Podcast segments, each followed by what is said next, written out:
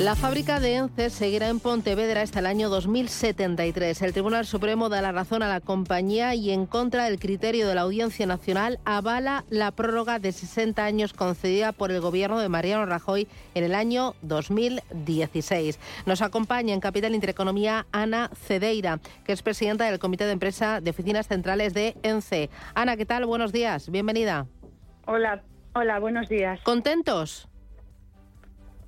Muy contentos, muy satisfechos y muy felices y, por fin tranquilos. Porque ¿cuántos años han estado ustedes peleando por esto, luchando por esto? Pues mira, con toda esta situación y, desde el principio llevamos desde el 2016.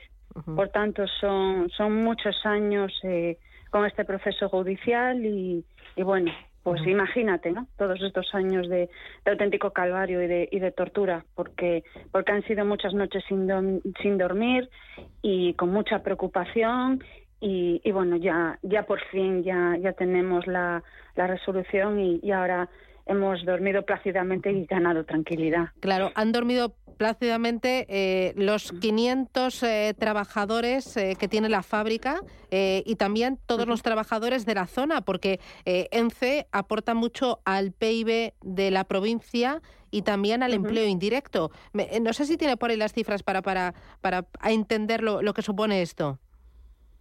Sí, sí, sí, claro que las tengo me las sé, vamos, como, como el Padre Nuestro.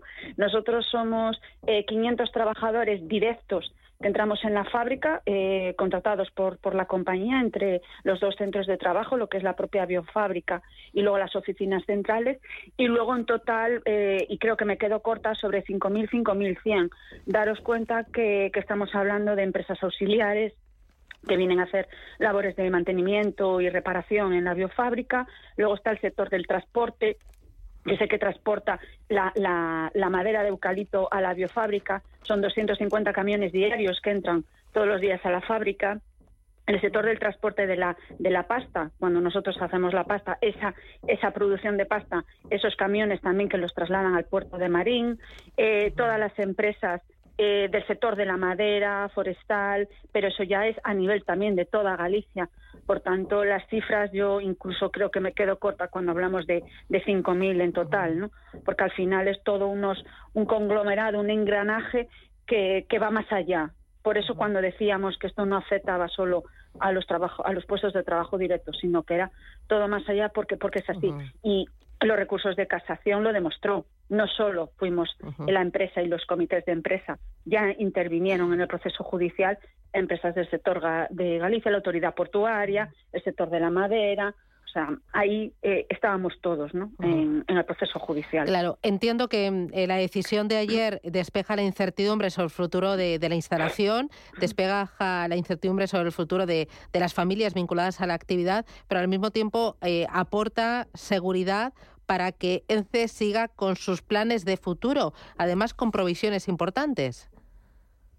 Sí, de hecho, bueno, la empresa, evidentemente, ante una incertidumbre jurídica como la que tenía, pues eh, no, no había un plan estratégico, no, no había esa inversión. De hecho, eh, la empresa, como cotiza en bolsa, provisionó provisionó en la CNMV pues una indemnización, las indemnizaciones por si se había que hacer ERES, eh, una serie de, de, provisión de, pérdidas que iba a producirse. Ahora mm, ha cambiado todo, gracias a Dios, eh, tenemos una sentencia favorable que le ha dado esa seguridad a la compañía y la compañía lo primero que ha dicho es reactiva el plan social y va a invertir en, en, la, en la biofábrica que el objetivo es pues ser una fábrica, una biofábrica puntera eh, en el sector y, y bueno y, y, ser pues lo que lo que queremos ser, ¿no? Eh, Grandes y, potentes. Eh, van a mantener el plan inversor de 105 millones de euros para la planta de Navia y también van a poner en marcha ENCE Biogás, ¿no? Eh, quieren desarrollar plantas de biometano.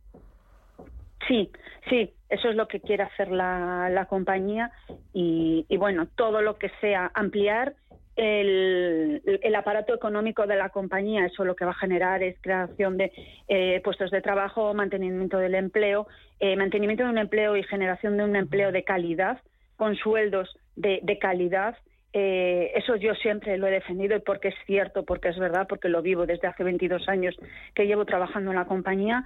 Eh, nuestros sueldos no son sueldos mileuristas, son sueldos muy importantes que nos hemos ganado a pulso también los comités de empresa, negociando las mejores condiciones laborales para los trabajadores, con lo cual eso va a ser una inyección económica eh, a nivel local y a nivel autonómico muy importante. Eh, ustedes además le dan la mano a, todos los colectivos que solicitaban el cierre de, la planta, ¿no? Eh, dicen que van a seguir escuchándoles y trabajando con ellos por el bien del medio ambiente, aunque lo que analizaba el Supremo no era una cuestión medioambiental, sino administrativa. Sí, sí, nosotros la cuestión medioambiental eh, yo creo que eh, es un discurso de la alcaldía de Pontevedra que ha quedado totalmente obsoleto. Eh, siempre ha estado el Concello de Pontevedra y con su alcalde al frente acusándonos de que contaminábamos, de que nosotros teníamos que irnos de aquí porque la, la ciudad de Pontevedra estaba totalmente contaminada. Yo creo que ese discurso le ha quedado ya totalmente obsoleto. Nosotros cumplimos con todos los requisitos y todos los parámetros medioambientales que nos establecen tanto la, Junta de Galicia como la Unión Europea. De hecho, tenemos el premio Nordic Swan, que es un premio medioambiental muy, muy importante y muy específico y tenemos eh, unas mariscadoras que van todos los días a, marisquear a la ría justo enfrente de la biofábrica. Tenemos banderas azules de playas tenemos enfrente de la biofábrica. Por tanto, ese cumplimiento medioambientalmente está sobradamente ya más que eh, justificado y, lo vemos, porque si no cumpliéramos con esos parámetros medioambientales, pues la primera que nos hubiera cerrado sería la propia Junta de Galicia, ¿no? Entonces, mm, ese discurso por parte de Lores, el alcalde de Pontevedra, creo que ya mm, queda más que, que obsoleto y, perdido, ¿no? Porque, y, y de hecho, pues el Supremo ahí ha sido totalmente contundente. Claro, porque la cuestión era administrativa, ¿no? Sí, eh, todo ha sido en cuestión de una prórroga, de que la prórroga era ilegal, la prórroga que nos había dado en su momento y que, y que bueno, yo creo que aquí ha habido pues una mezcla y un conglomerado de mezcla de cosas que, que bueno, pues que no, no, no ha habido lugar. Mm. Creo que el Supremo ahí ha sido totalmente contundente. Pues eh, triunfo del sentido común, triunfo también de la seguridad jurídica. Ana Cedeira, presidenta del Comité de Empresa de las Oficinas Centrales de ENCE. Enhorabuena. Ánimo a todos los trabajadores, a todas las familias y a trabajar. Un abrazo fuerte. Muchísimas gracias. Ahí estaremos trabajando. Gracias. Adiós.